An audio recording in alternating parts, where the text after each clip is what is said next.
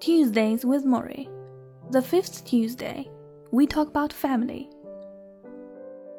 It was the first week in September, back to school week, and after 35 consecutive autumns, my old professor did not have a class waiting for him on a college campus.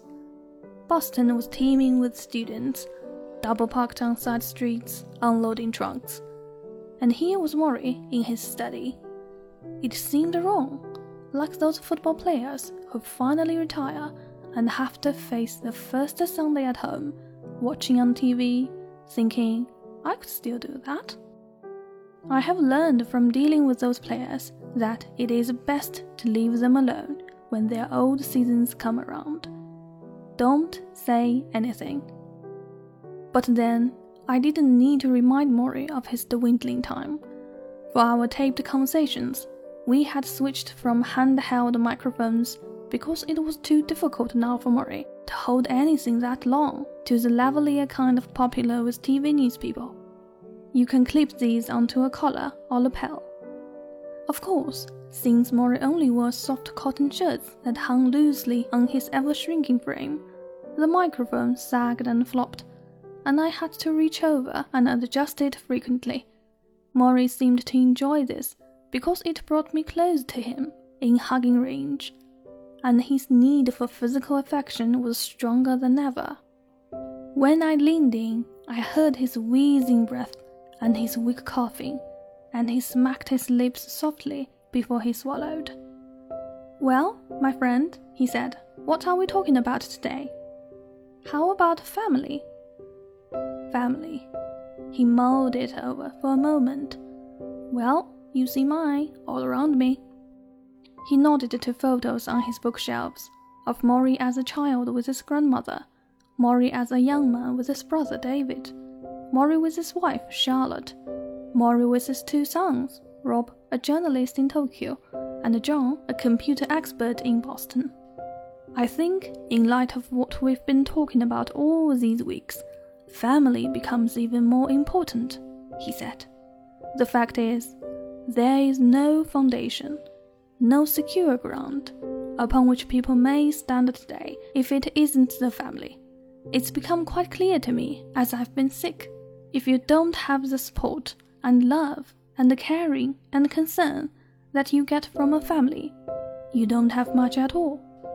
Love is so supremely important. As our great poet Auden said, love each other or perish. Love each other or perish. I wrote it down. Auden said that. Love each other or perish, Morrie said. It's good, no? And it's so true. Without love, we are birds with broken wings. Say I was divorced, or living alone, or had no children. This disease, what I'm going through, would be so much harder. I'm not sure I could do it. Sure, people would come visit, friends, associates, but it's not the same as having someone who will not leave. It's not the same as having someone whom you know has an eye on you, is watching you the whole time. This is part of what a family is about not just love, but letting others know there's someone who's watching out for them. It's what I missed so much when my mother died, what I call your spiritual security, knowing that your family will be there watching out for you. Nothing else will give you that.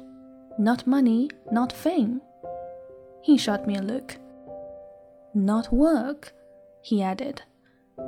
Raising a family was one of those issues on my little list things you want to get right before it's too late.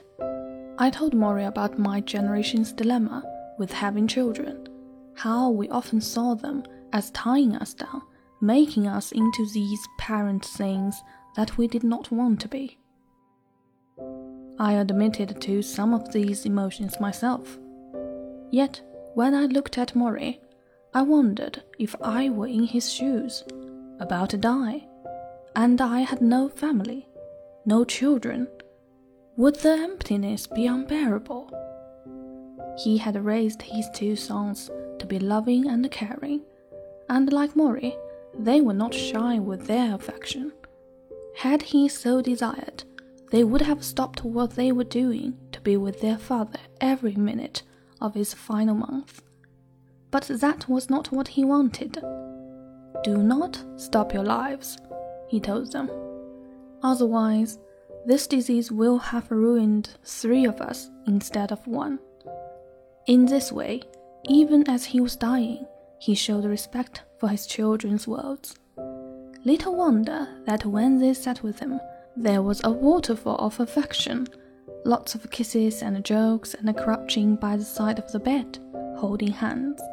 Whenever people ask me about having children or not having children, I never tell them what to do. Morrie said now, looking at a photo of his oldest son. I simply say, there is no experience like having children. That's all. There is no substitute for it. You cannot do it with a friend. You cannot do it with a lover. If you want the experience of having complete responsibility for another human being, and to learn how to love and bond in the deepest way, then you should have children. So you would do it again? I asked. I glanced at the photo. Rob was kissing Morrie on the forehead and Morrie was laughing with his eyes closed. Would I do it again? He said to me, looking surprised. Mitch, I would not have missed that experience for anything, even though. He swallowed and put the picture in his lap.